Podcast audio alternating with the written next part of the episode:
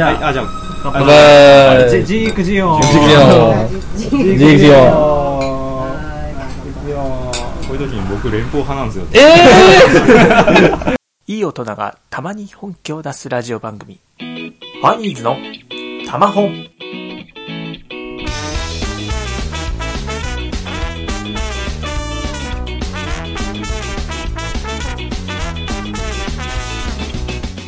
そうなんですか？の。いやいやいやもうねここ当てこういうの作ってるわけですから。高モデラー。で好きがガンダム好きがあの白いのが好きな人あでもあのいっぱい作ってて思うのがあの立体物として曲線がある方がやっぱ面白いんですよ。あーはいはい。で男の子っていうのはやっぱ機械とかああいうものに興味があるっていうのはあのこれある美美術家さんというか言ってたんですけど、えあの機械とかそういうものに曲線があると非常にこうセクシーに感じるんですよ。へー。でああの女性のラインっていうのは全部曲線なわけですよね、うん。だからそれと同じで例えばズボックとかこのグラムでも曲線があるとうん。ちょっと惹かれてしまうんですよ。なだから結構ジオン系にあかっこいいなって思うのは割と真に迫ったところがあって。あジムはあくまでジムなのみたいなあれは本当に。あのあじゃあなんかそロボットののジオンの方が人気があるのもなんかこうそうですね。そういうし心理的な部分というかそうです人間。ねの美術的にそうなのかもしれないでガンダムでもあのうんなんだっけななんかのインタビューで誰か言ってたんですけどデザインで面白いのはふくらはぎの部分だったりとかロボットにふくらはぎって初めてなんですよ。あ擬人化したデザインっていうのはいっぱいあるけれども、え擬人化するとなんか体のラインが消されていくんですね。なので意外に残ってるんですよ。だからかっこよく見えてしまうのがデザイン的にあるらしいっていう。まあでも話が面白いのでかっこよく見えてしまうのが、まあ、一番かなって。え。だってねガンダムとかさっき言ってデザインだけ見たら実はあんまりかっこよくないんですよ、普通に戦車とか車の方がかっこいいし、あとロボットだけで言うならイズダイムとか、はいはいはい。あと同じ中の守が書いたのにファイブスターのはい。モーターヘッド、あれは多分デザインとしては一番優れてるんですよ、ロボットというものが、はい。でもやっぱりあのこのズゴックとかクラフロでもこれにくっついてくるストーリーというか、ええ。そこに惚れるわけですよね。ああまあそうです。戦車とか車でもやっぱり例えば第二次世界大戦でこういう戦いがあったからこの戦車かっこいいんだよって男の子は惚れるわけで、それえと一緒ですごくやっぱりこう死後で汚れた足元がとるとああ水中型だなっていうのを知ってるからかっこいいと思うわけで。これいいですかあどうこれ明日か飾られる。そうですねこれでもあれですよ。ブックオフで中古で300円で。えいやでも300円のでものとは思えんね。かわいそうなんでちょっと色塗ってあげて。確かに持つとその軽いから、ね。あのあプラプラスチックのもんだって分かりますけどなんかこう重厚感がそうですね。ありますよね。あの色で重さというかそういうのを割とすることができるので、このグラブのにしてもプラモとか、うん。初めて見た。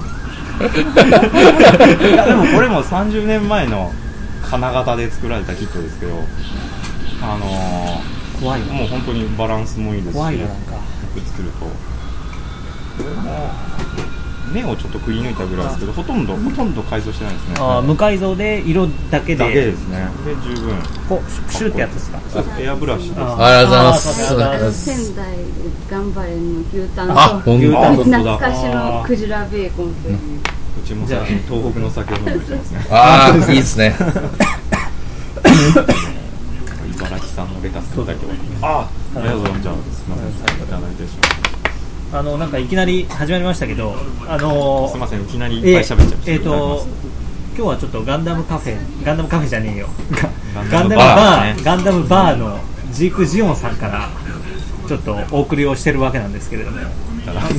あどうぞどうぞどうぞどうぞどうぞって僕が出したわけじゃないですけど。で今日はな今日はここでちょっとガンダムバーでガンダムトークをしたら面白いんじゃないかみたいな感じで思いつきで来てみたらこういろんな方が続々とお見えになりこう急遽こう入ってもらうことになったという感じで、え急遽参加したのにベラベラ喋ってたんですね。ーえーとじゃあ最初にえーとすみませんお名前。えーっとあのあんなプラモデルばっかり作ってる亮太って言います。りょうたさん。りょうたさん。あ私私たちはですね、あのーまあ、ファニーズというですね、はい。あのーまあ、ちょっと、えー仲間内でこう、まあ、いろいろとなんていうのかなこうなんて説明したらいいのかな。こう大人いい大人がこうちょっと子供っぽいことやろうよ。子供っぽいことをやっているっていう、まさにこれですええっていうコンセプトでこうなんかいろいろあのなんか動っていうほどえ大きい。例えば今までどんなことを？今まではえーっと今までは例えばいいいい大人がモバゲーみたいな感じ。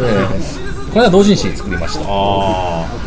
作ってあの今あの聖地巡礼とか流行ってるじゃないですか。こうアニメとかのあに出てきた場所に行ってあそうですね。っていうのが流行ってるじゃないですか。ニュースでも取り上げえられるーであれをして写真を撮って旅行雑誌風の雑誌を作ってああの販売したりみたいなことをこの前やったんですけど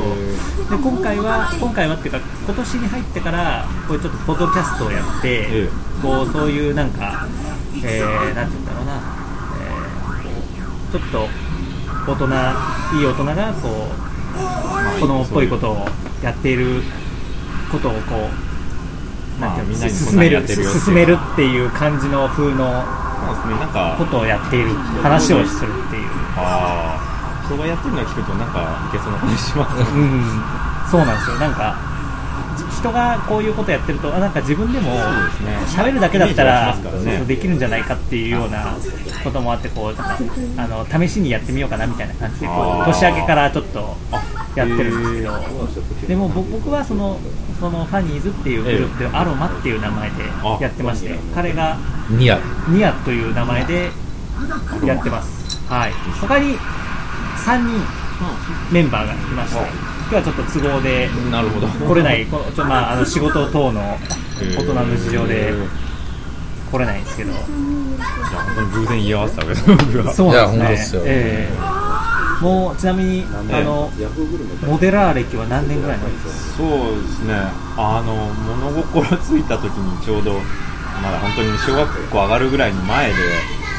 まあだからもうどれくらい作ってるんでしょう？3 30年も作ってるんじゃないでしょうかもちろん30歳以上なのでさ一番最初に買ったガンプラとかって覚えてます？ガンプラがさガンダムから入った感じですか？プラモデル。そうですね。でも一番最初に作ったのって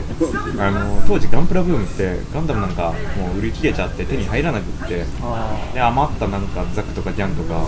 微妙なやつからもあるんですけどあやっぱりやっぱ子供心的にはやっぱガンダムが作そりたい。のガンダム作りたいと思ってもこう売ってるとこいてもまあもう売れちゃってるわけですよね。あの当時並んで買ったりもしてたんで、えみんなこぞって買ってましたからね。こんにちは。そしたらこうそちらでもよろしいですか？あじゃあちょっとあでもどの道無理だと思う本当あじゃああすみませんちょっと先あいえいえ全然あのなんかもうこんな感じでやってますね。だからまあ小学生が手に入るレベルであの当時はほとんどが300円のキットばっかりだったんで、300円握りしめて買いに行って本当に運がよく一回ガンダム手に入れて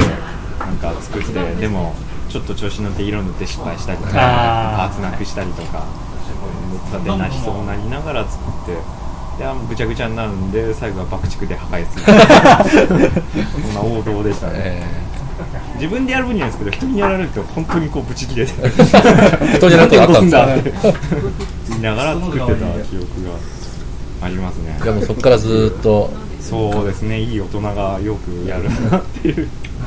感じですでもまあ飽きずにあれなんか魅力があったんですよね。別に普通の大人だったんでファミファミコンが流行ったスーパーファミコンだしなんかサッカーや入入りだしたらみんなと一緒にサッカーやったりとかしながらでもなんか飽きずにずっと作ってましたね、うん、ガンプラ自体飽きずに新しいものがどんどん出たりとか新しいお話がいっぱいできてたので、そのたんびになんか真面目にカフェは作って失敗してっていうのはなんか繰り返してたような気がしますねガンプラ作ったことは？いやありましたね。もちろんあります。ありますけどぼ僕はやっぱりその SD ガンダムとかああ僕も作りましたよ。とかやっぱ僕はそっちから入って SD ガンダムから入って、こちらです。BB 選手とかも作って、ね。いわゆるこうちょっとガンダムのこうアリューみたいないやでも武者武者ガンダム。とかあ僕いいと思うんですよ。あのしっかりバンダイ。あどうも。すいません。あのスリーガンダムとかもしっかりこうバンダイに乗せられてる感じなんでそっからなんで僕僕はその SD ガンダムとかを作ってたんです。逆にそのプラムから入ったっていうかその原作のあれはあんまり見てなくて。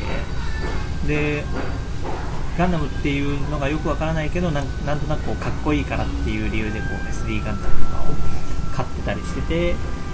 もうそれも王道というか、うん。例えば今だったら、ね、あのアニメの話知らなくてもあのゲームからスーパーファンタジーが入ってたりね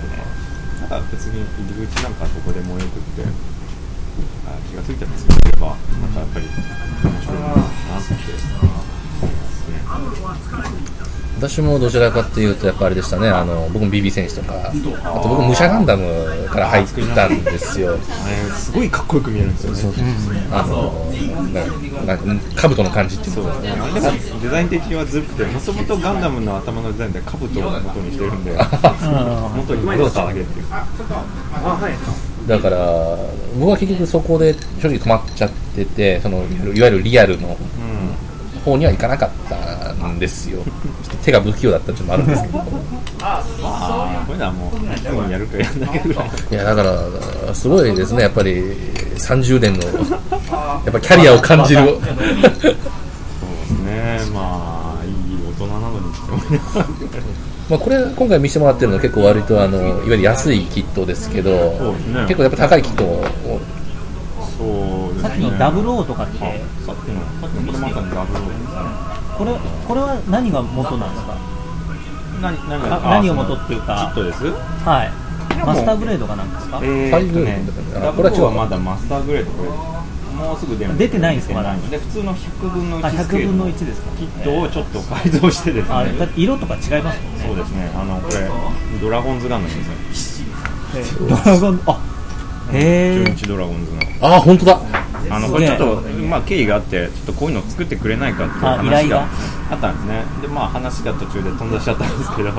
確かに落合監督って好きですもんねそうですね。ちょっとそその点の話がちょっとあってそれに合わせて作ったんですけどまあ中日の調子の悪い時だったんでこんな話できることなく飛んだしてたのを、まあ、そのままではちょっともったいないんで、あのー今ガンダムエースってあのガンダム専門の雑誌があるんですけど、あのそれでガンプラ30周年記念みたいなコンテストがあったんですよ。ちょうど1年ぐらい前。にええ。それにまあいいやって出しちゃってなんかサンライズショーってやつを持っておおすごい。すげえ。あこれあれなんですね。バットになってるんですね GN バットです。GA バット。なんでもない時間の盾の塊盾持って削り出して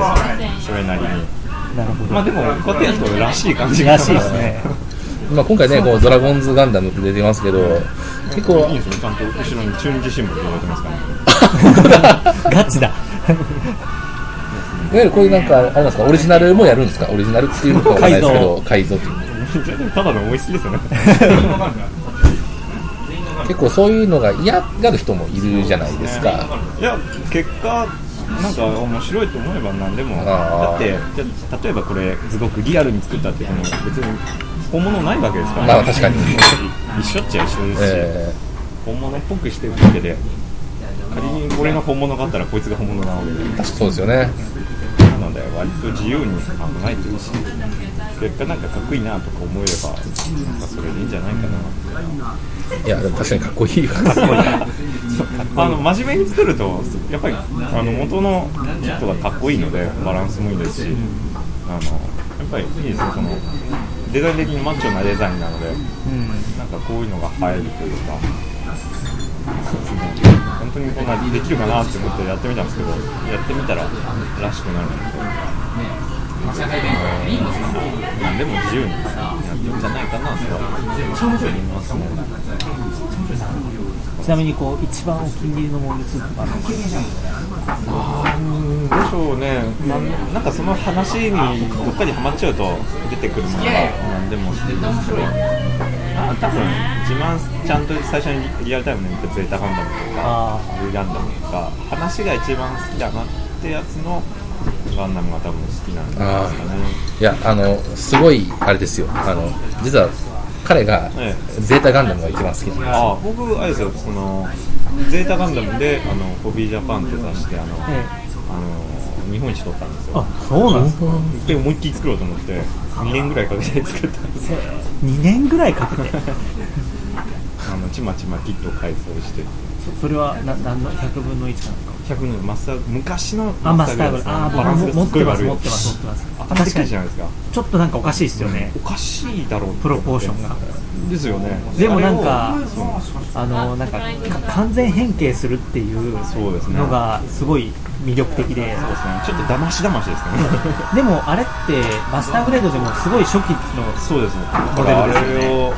なんだろうな買って10年ぐらい置き去りだったんですね。で何年前かな6年前7年前2005年だったんですでそその頃にちょっと、まあ、一番好きなガンダムなんであのちょっと思いつく限りのことを全部やってみようと思って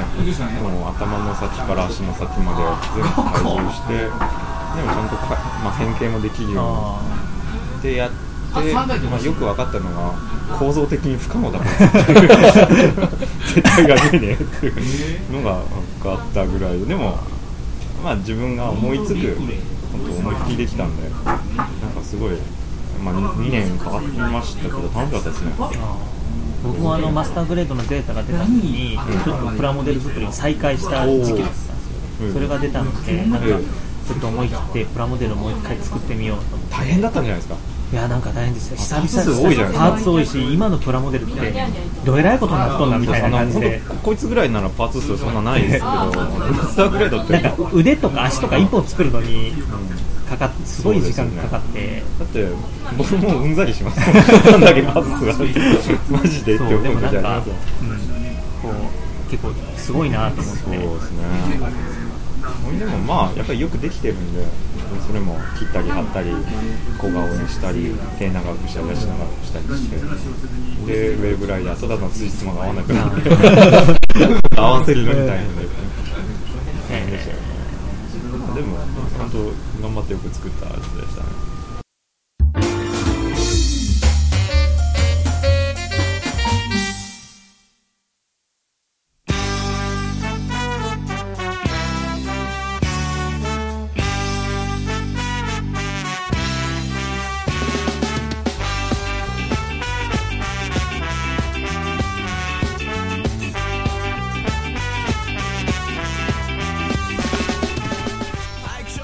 というわけでですね、えー、お送りしてまいりました、ファニーズの玉本、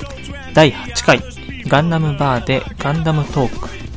前編をお送りいたしましたが、あいかがだったでしょうか。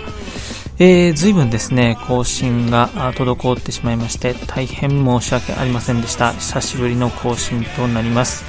えー、実はですね、えー収録自体はですね、えーこれゴールデンウィークにえー収録したものでして、もうかれこれですね、えーどうでしょう。3ヶ月以上が経過してしまったことになるんでしょうかね。えー本当にですね、えー収録に協力していただいたガンダムバーの、えーオーナーの方々、はじめ、えまあ、関係各位の方に、まあ、いろいろとお世話になったにもかかわらず、まあ、ここまで遅くなってしまったこと大変申し訳ありませんでした。えー、というものをですね、えー今回ですね、えーまあ夏にですね、えー夏コミ、えーコミックマーケット80にですね、えー参加をしてきたこともありまして、まあ、今回ですね、ちょっと更新する余裕なく、ここまで伸びてしまったと、えーそういう状況です。えーちなみにですね、えーここの収録はコミケ後に収録しております。本当にですね、えー今回、えーコミックマーケット3日目のですね、ファニーズ編集部のブースにお越しくださった方々、本当にありがとうございました。無事ですね、えー、皆、皆々様、関係各位のご協力もありまして、えーなんとか無事、ああいった形で本にすることができました。えー次回、冬コミはですね、えーまあ、とりあえず参加する予定なんですけれども、今のところまだ未定という状況です。えーまあ、次何を出すのかもまだ決まっていない状況ですので、えーまあ、ちょっといろいろとメンバーと相談していくかなという感じです。えー引き続きですね、このファニーの玉本、えーもうちょっとだけ、えー頑張ってみようかなと思いまして、えー更新していく予定をしておりますので、また今後ともよろしくお願いをいたします。えー次回はですね、えーガンダムバーでガンダムトークの後編の模様をお送りする予定です。え引き続きですね、えファニーズの玉本では、え皆々様のお便り、ご意見などをお待ちしております。えお便りなどはですね、えファニーズの玉本